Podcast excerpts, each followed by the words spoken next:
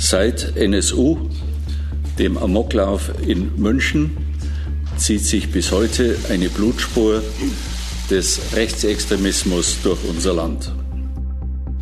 Die Gefährdungslage durch Rechtsextremismus, Antisemitismus und Rassismus ist in Deutschland sehr hoch.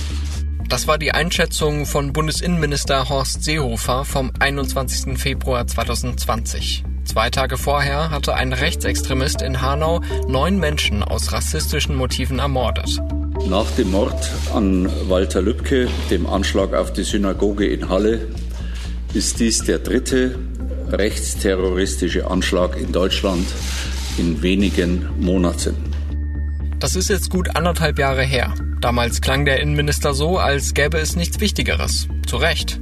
Aber bald jährt sich der Anschlag in Halle schon zum zweiten Mal. Und im jetzigen Bundestagswahlkampf spielt die Bedrohung durch Rechtsterrorismus kaum eine Rolle. Ist das Thema abgehakt? Nein, das kann es nicht sein. Wir wollten daher wissen, was hat Deutschland aus den rechtsterroristischen Anschlägen gelernt? Und wie fühlen sich die Menschen, gegen die sich dieser Extremismus richtet? Ich wusste schon immer, wir haben dieses Problem. Wir haben ein Rassismusproblem in Deutschland und das schon länger. Das hat jetzt nicht mit Hanau angefangen und wird auch nicht mit Hanau enden. Als Jude, als Jüdin, als jüdische Institution in Deutschland, so traurig es auch klingen mag, ist es so, als ob man ein Fadenkreuz auf dem Kopf hat. Willkommen bei Stimmenfang, dem Politikpodcast vom Spiegel. Ich bin Marius Mestermann und ich möchte einmal die Spiegel-Kolumnistin Margarete Stokowski zitieren. Sie fragte in einer aktuellen Kolumne, warum werden PolitikerInnen häufiger gefragt, wie sie zum Gendern in irgendwelchen Texten stehen, als dazu, was sie gegen rechten Terror tun wollen und wie sie mit rechtsextremen Netzwerken in Polizei und Bundeswehr umgehen wollen. Und ich finde, diese Frage ist berechtigt. Rechtsterrorismus spielt im Wahlkampf eine auffällig kleine Rolle. Beim zweiten Triell der Kanzlerkandidaten und Kandidatinnen am Sonntag gab es dafür etwa zwei Minuten, eingeklemmt zwischen eine Frage zum grünen Politiker Boris Palmer und die Haltung der Union zu AfD und Linkspartei. Warum ist das so? Warum sprechen die Parteien kaum bis gar nicht über die Terrorgefahr von rechts? Dass sie weiterhin sehr hoch ist, hat Innenminister Seehofer erst im Mai wieder bekräftigt. Äh, wir haben äh, die höchste Bedrohungslage äh, im Rechtsextremismus. Dort gibt es über zehn Jahre hinweg die hässlichste Blutspur. Warum spricht dann kaum jemand drüber? Ich glaube, das hat sehr, sehr viel mit Verdrängung zu tun, dass man dass man sich in Deutschland sehr, sehr sicher fühlt, auch mit der Art und Weise, wie man vermeintlich Nationalsozialismus aufgearbeitet haben will.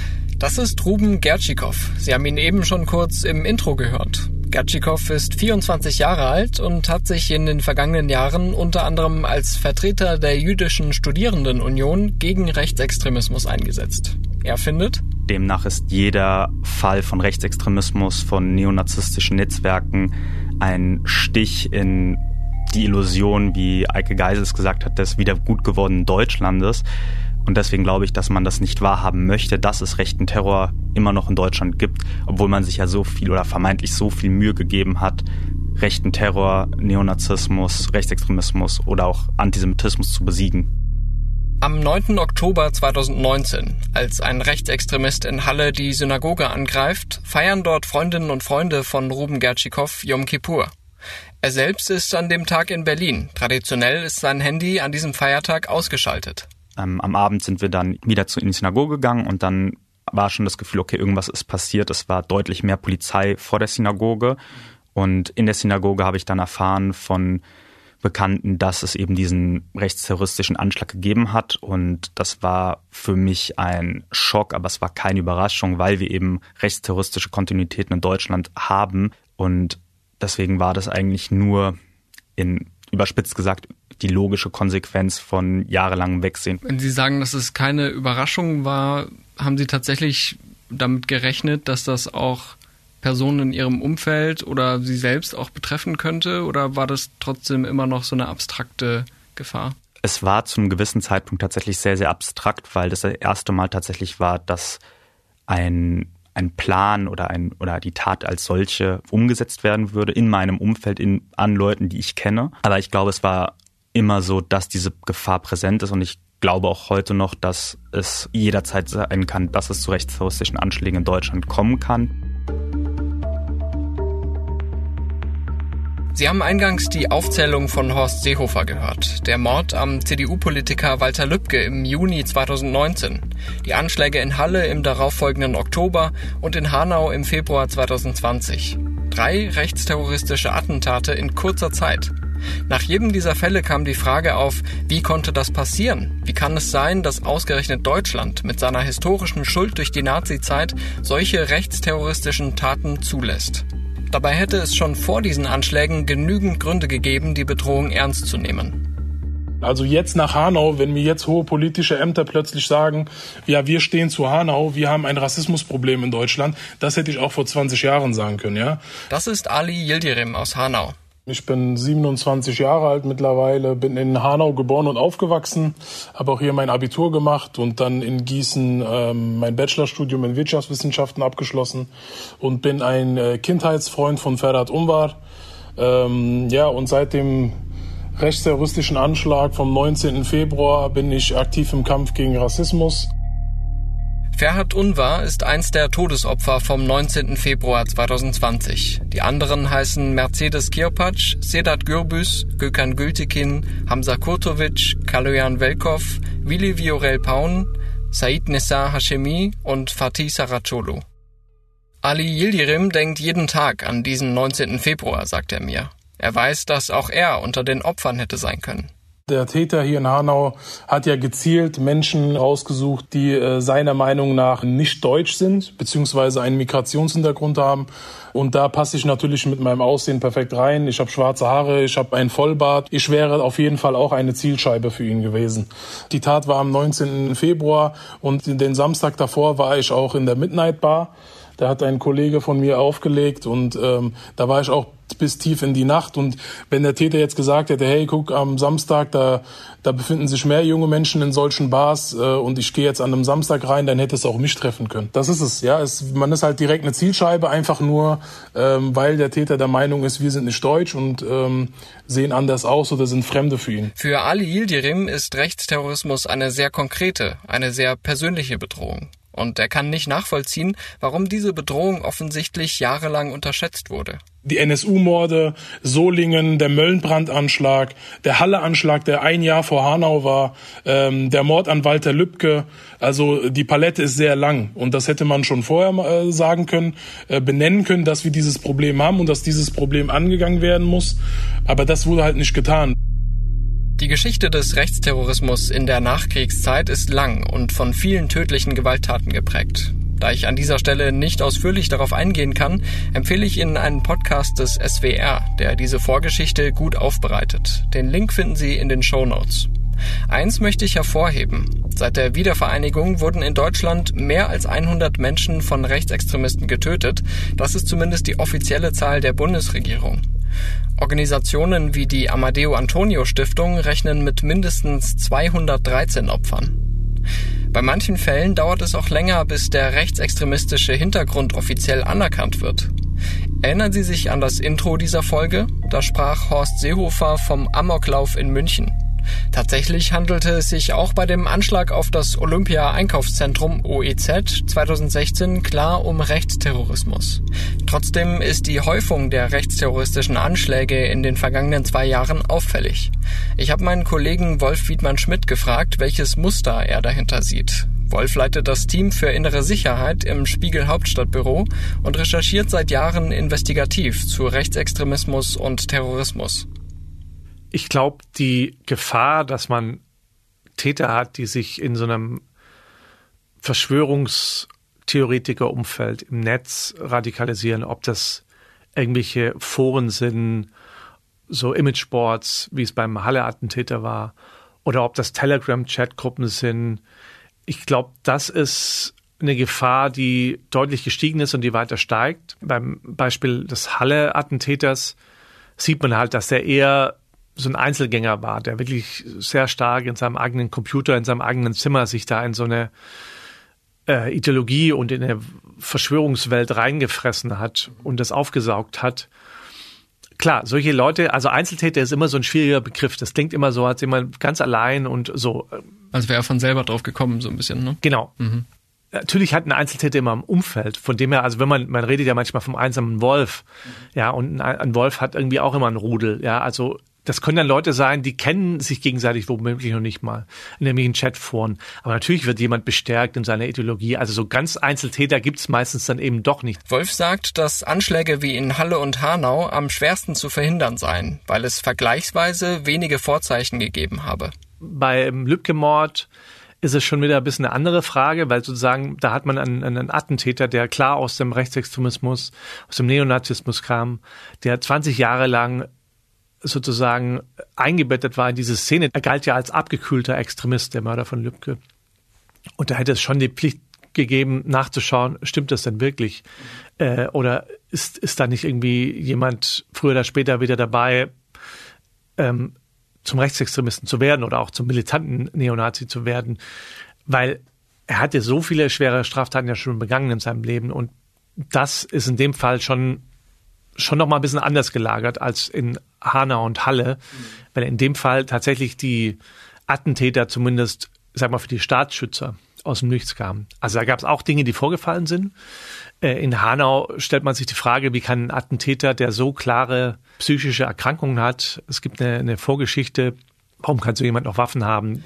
Recherchen des Spiegel und anderer Medien zeigten, dass der Angreifer von den Behörden Waffenbesitzkarten erhalten hatte, obwohl es Hinweise gab, dass er nicht die Voraussetzungen dafür erfüllte.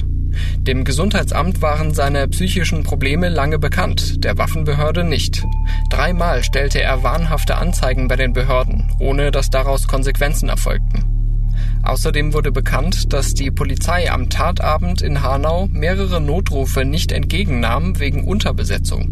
Der 22-jährige Willi Viorel Paun versuchte es dreimal vergeblich, während er den Attentäter mit dem Auto verfolgte. Dann wurde er erschossen. An dieser Stelle möchte ich eine große Empfehlung aussprechen für die Podcast-Reihe 19220. Die wurde ein Jahr nach dem Anschlag von Hanau veröffentlicht und ich fand es sehr berührend und zugleich informativ, wie dort die Geschehnisse und die Aufarbeitung dargestellt werden. Auch dazu stelle ich den Link in die Show Notes. Die Angehörigen und ihre Unterstützerinnen und Unterstützer haben sich in der Initiative 19. Februar zusammengeschlossen.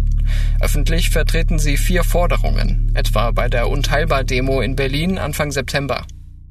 Rassismus endet mit einem Schuss. Hanau. Seit eineinhalb Jahren kämpfen wir täglich um Erinnerung, Gerechtigkeit, Aufklärung und Konsequenzen. Die Erinnerung können wir nur mit eurer Solidarität aufrechterhalten. Die Perspektive der Opfer steht dabei im Zentrum. Die Menschen sollen sich an die Namen der Ermordeten erinnern an das, was geschehen ist und was nicht verhindert wurde. Wir fordern endlich Gerechtigkeit. Den meisten ist bekannt, dass wir in den vergangenen 18 Monaten von Opfern eines Anschlags zu ermitteln werden mussten. Nur durch unsere eigene Recherchen wurde die Kette des Versagens der Behörden und die vielen Fehler aufgedeckt. Auch in Halle machten die Sicherheitsbehörden Fehler. Dass in der Synagoge niemand verletzt wurde, war nicht der Polizei zu verdanken, sondern der stabilen Eingangstür, an der der Täter scheiterte. Es folgte eine Diskussion über den unzureichenden Schutz von Synagogen. Das war vor fast zwei Jahren. Vor kurzem kam eine Recherche des Mediendienstes Integration zu dem Ergebnis, dass die zugesagten Gelder vielerorts noch nicht ausgezahlt sind und viele jüdische Gemeinden bislang auf den Kosten für privates Sicherheitspersonal sitzen bleiben. Diese Security ist aber nötig, weil die Polizei nicht überall regelmäßig vor Ort ist. Ruben Gertschikow erinnert daran, dass die Gemeinde in Halle vor dem Anschlag regelmäßig Polizeischutz angefragt habe. Das immer wieder die Antwort kam, dass gerade keine akute Bedrohungssituation vorhanden sei oder nicht gesehen wird von Seiten der Polizei und es dementsprechend keinen Polizeischutz gab am Tag des Anschlages. Die Polizei in Halle räumte später ein, dass sie nicht wusste, dass an diesem Tag eine Veranstaltung in der Synagoge stattfinden würde. Dazu kam, dass man nicht mehr angefragt hat, weil man sowieso damit sich irgendwie abgefunden hat, dass man keinen Polizeischutz bekommt, wobei ich da halt wieder vehement widersprechen würde, weil als Jude, als Jüdin, als jüdische Institution in Deutschland, so traurig es auch klingen mag, ist es so, als ob man ein Fadenkreuz auf dem Gesicht hat und man einer alltäglichen Situ Gefahrensituation ausgesetzt ist, egal ob sie gerade konkret ist oder nicht. Und dann ausgerechnet am höchsten jüdischen Feiertag diesen Schutz nicht zu haben, das sagt natürlich schon einiges aus. Genau, ähm, also zum Beispiel in meiner Heimatgemeinde in Frankfurt werden dann tatsächlich auch die Zufahrtsstraßen zur Synagoge ähm, gesperrt, weil eben dann halt auch die Menschen aus der Synagoge strömen und dementsprechend natürlich dann auch eine Gefährdung stattfinden kann. Hier ein Hinweis des Werbepartners Blinkist. Für eine fundierte Wahlentscheidung braucht es Fakten, Hintergrundwissen und die Offenheit für unterschiedliche Perspektiven. Daher schaltet Blinkist im September 70 Blinks zu sieben wahlrelevanten Themen kostenlos frei. Die App Blinkist bringt die Kernaussagen von über 4500 Sachbüchern zum Lesen und Anhören auf Ihr Smartphone in nur 15 Minuten pro Titel. Zusätzlich 25% Rabatt auf das Jahresabo Blinkist Premium erhalten Sie jetzt auf blinkist.de slash Stimmenfang.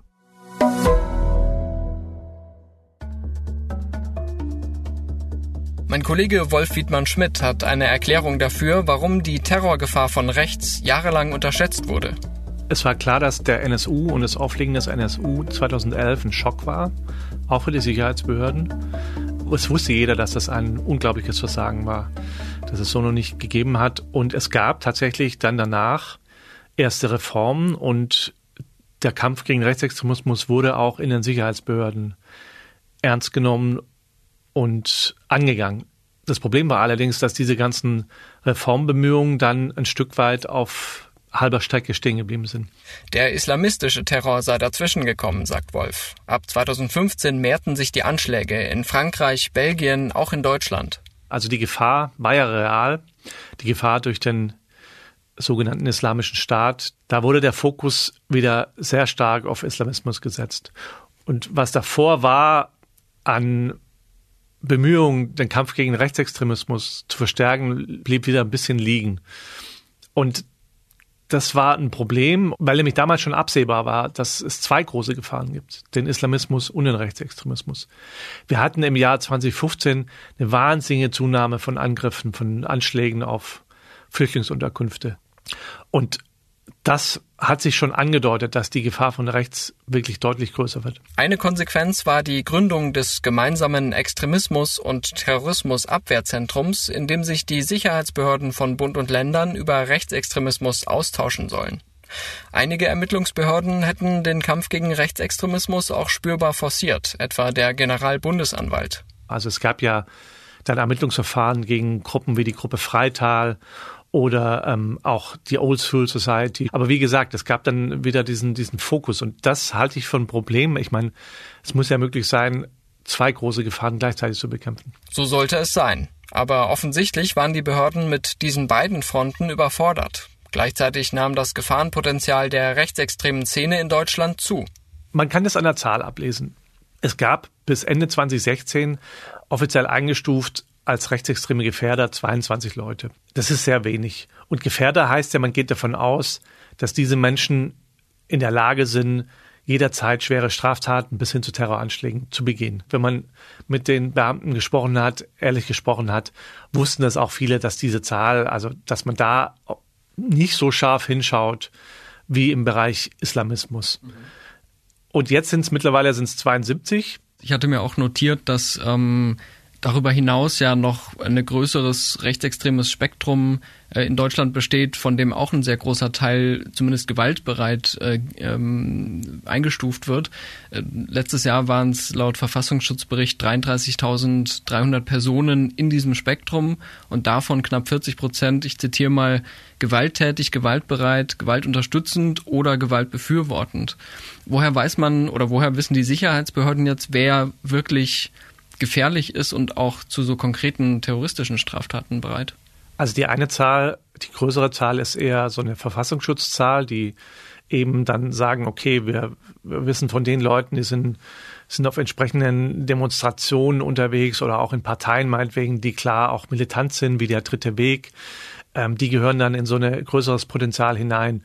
Die Gefährder, das ist eine Polizeieinstufung, das machen die Landeskriminalämter Und zentral das BKA sozusagen führt dann so eine Liste. Also es ist ja nicht so, dass die Leute dann schon Straftaten begangen haben müssen. Es kann auch sein, dass man da Menschen im Blick hat, von denen man sagt, die haben jetzt noch keine oder noch keine schwerwiegenden Straftaten begangen, aber durch das, was wir mitbekommen, wie, was sie schreiben, wie sie sich unterhalten mit ihren Kameradinnen und Kameraden, was sie posten im Internet oder in irgendwelchen Chatgruppen, da ist so viel, da spricht so viel Gewaltbereitschaft heraus, ähm, dass, dass wir sie ins Visier nehmen. Nach dem Mord an Walter Lübcke legte das Bundeskriminalamt einen Aktionsplan vor, um der Terrorgefahr von rechts besser zu begegnen.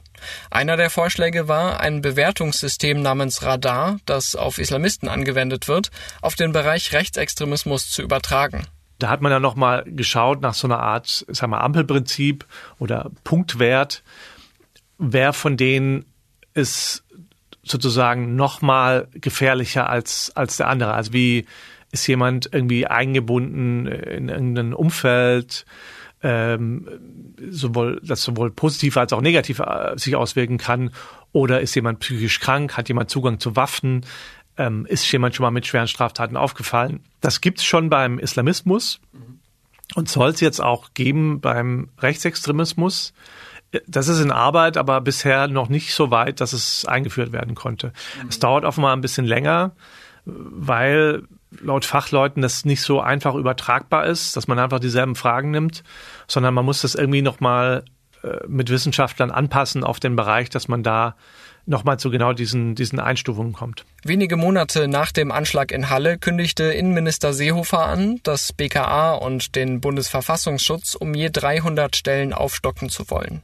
Vergangenen Herbst stellte sich dann heraus, dass diese Stellen beim BKA mit früheren Kontingenten verrechnet wurden, es also gar kein zusätzliches Personal gab. Aber ist mehr Personal überhaupt die Lösung? Ja, man braucht mehr Leute, aber die müssen sich eben auch wirklich auskennen mit der Frage, wie funktioniert Radikalisierung heute. Also die müssen die ganzen Foren kennen, in denen Vernetzung stattfindet. Die müssen auch den Slang kennen, der da dort gesprochen wird. Wolf sagt, diese Fachleute müssten auch in der Lage sein, neue Szenarien mitzudenken. Zum Beispiel, dass Anhängerinnen und Anhänger der antisemitischen Verschwörungserzählung von QAnon terroristische Anschläge verüben. Und ja, sie brauchen ein Stück weit auch Befugnisse, um das beobachten zu können und auswerten zu können, weil wenn man nicht in, in, in irgendwelche Foren reinkommt, dann kann man es auch nicht mitbekommen. Mhm.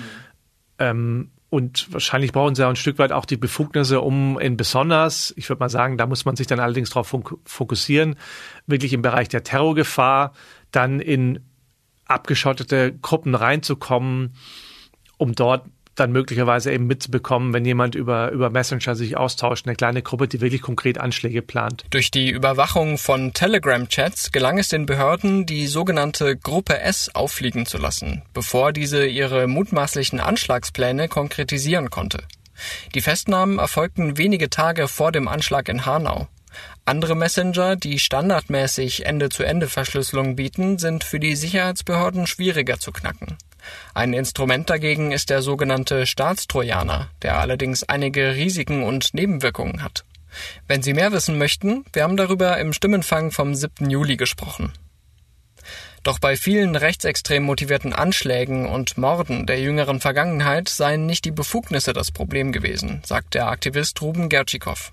Wenn ich mir anschaue, was es eben halt auch für Vorfälle in deutschen Sicherheitsbehörden gegeben hat oder gibt. Franco A. als Bundeswehrsoldat, der sich, der mutmaßlich als syrischer Flüchtling ausgeben wollte, äh, die Amadeo Antonio Stiftung bespitzelt hat, ähm, das Aufkommen von Nordkreuz und Preppern aus den Sicherheitsbehörden, dem, NS, dem sogenannten NSU 2.0, wo Daten vom Polizeicomputer in Frankfurt abgerufen worden sind und Schrei und Drohschreiben und Morddrohungen an verschiedene zivilgesellschaftliche Akteurinnen und PolitikerInnen verschickt worden sind mhm. oder eben halt bis zur Auflösung der Kommando Spezialkräfte oder des SEKs in Frankfurt. Eine lange Liste, die das Ausmaß der Gefahr andeutet, auch wenn sie noch unvollständig ist.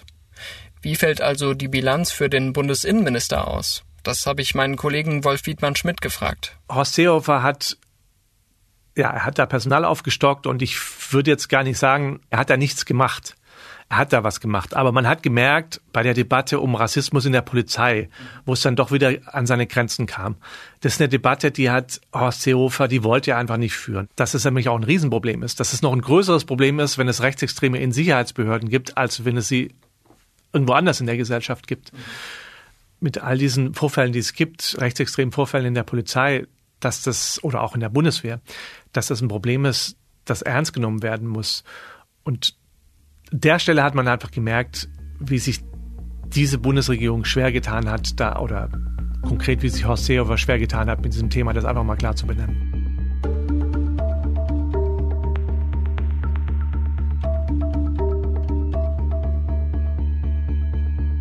Manches, das durch den rechten Terror kaputt gegangen ist, lässt sich ohnehin nicht durch kurzfristige Reformen reparieren. Ruben Gertschikow spricht von einem nachhaltigen Vertrauensverlust für die Sicherheitsbehörden. Das merke ich selber bei in meinem Freundinnenkreis, dass es ein sehr ambivalentes Verhältnis ist, weil auf der einen Seite ist man natürlich auf den Schutz dieser Institution angewiesen, aber auf der anderen Seite, wenn man sich nicht sicher sein kann, mit wem rede ich denn da eigentlich gerade, in welchen Chatgruppen ist der oder kann er das überhaupt ernst nehmen, dann haben wir ein Problem, weil die deutschen Sicherheitsbehörden oder Sicherheitsbehörden im Allgemeinen leben vom Vertrauen der Bevölkerung. Und wenn das Vertrauen nicht da ist, vor allem halt in marginalisierten Gruppierungen, dann haben wir ein Riesenproblem und das müsste sich ändern. Hm, und wie ließe sich dieses Vertrauen zurückgewinnen? Ich glaube, wenn man auch eine Fehlerkultur zulassen würde, und es gilt für alle Bereiche, da Polizei macht Fehler.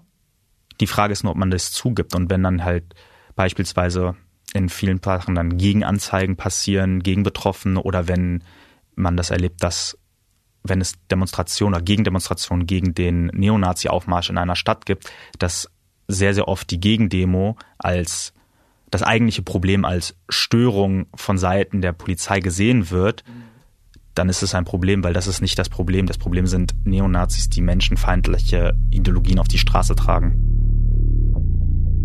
Ich kenne mehrere Personen, die mir gesagt haben, sie würden, wenn sie antisemitisch eben beleidigt werden, angegriffen werden, nicht zur Polizei gehen. Und das ist, glaube ich, nicht das, wie, wie, wie, wie eine Gesellschaft funktionieren sollte.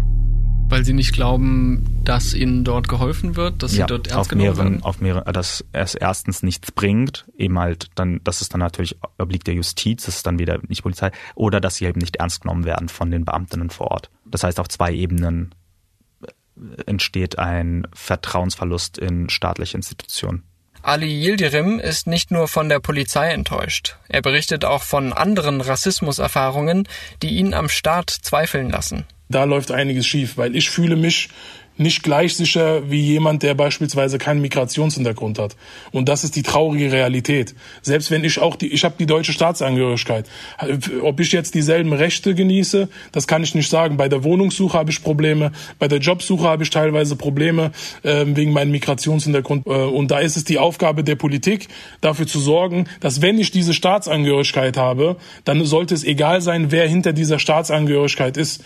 Ähm, es sollte egal sein, was für ein Bild in dieser in diesem deutschen Pass klebt. Jeder muss dann wirklich dieselben Rechte genießen können und sich gleich sicher fühlen können in diesem Land. Und wenn das nicht gegeben ist, dann äh, ist es natürlich nicht verwunderlich, dass man kein Vertrauen mehr hat in die Politik oder ja generell in die Gesellschaft. Auch Ferhat Unvar, der am 19. Februar 2020 starb, machte solche Erfahrungen mit Rassismus schon in der Schule. Für seine Mutter Serpil Unvar war das nach dem Anschlag ein Grund, eine Bildungsinitiative zu gründen, die nach ihm benannt ist. Rassismus ist nicht angeboren. Er entsteht in der Gesellschaft, er bereitet sich aus. Auch in der Schule waren Ausgrenzung und Diskriminierung allgegenwärtig. Wir als Betroffene können tausend Geschichten erzählen. Ein Schlüssel, um Rassismus zu bekämpfen, ist Bildung. Ali Yildirim gehört zu den Mitgründern der Bildungsinitiative Ferhat Unvar. Was ich immer gerne sage, ist, für uns ist das natürlich auch immer ein Heilungsprozess. Es tut uns natürlich auch sehr gut, hier gemeinsam zu sein, zu wissen, okay, dieses Problem ist jetzt da und wir, wir waren vielleicht nach dem 19. Februar alle sehr wütend und wussten nicht, wohin mit unserem Hass und mit unserer Wut, ja. Äh, und Serpil Unvar hat uns dann die Möglichkeit gegeben zu sagen, ey, ich habe auch Wut in mir äh, und ich habe auch das Recht, wütend zu sein. Aber das wird uns nicht weiterbringen, ja. Man kann Feuer nicht mit Feuer bekämpfen und äh, wir nehmen jetzt diese Wut und machen was Positives und sorgen dafür, dass, dass die Gesellschaft aufgeklärter ist und dass unsere Kinder beispielsweise nicht dieselben Probleme durchmachen müssen. Yildirim spricht auch über seine eigenen Rassismuserfahrungen in der Schulzeit und über die ungenügenden Reaktionen der Schulleitung. Es gab ein Schulbanner, was man an die Schulwand gehangen hat mit Schule ohne Rassismus, Schule mit Courage. Und das war das Einzige, was an meiner Schule gemacht wurde. Ja, Also, das wär, ob man mit 50 Euro Druckkosten Rassismus bekämpfen kann an der Schule, wenn das so einfach wäre, dann würde ich ganz Hanau hier mit Bannern voll tapezieren. Dann hätten wir hier in Hanau auch keinen Rassismus mehr. Ja, aber damit ist es nicht getan. Und äh, das, das muss einem bewusst werden. Von September bis Dezember will die Bildungsinitiative 40 Workshops an Hanauer Schulen geben.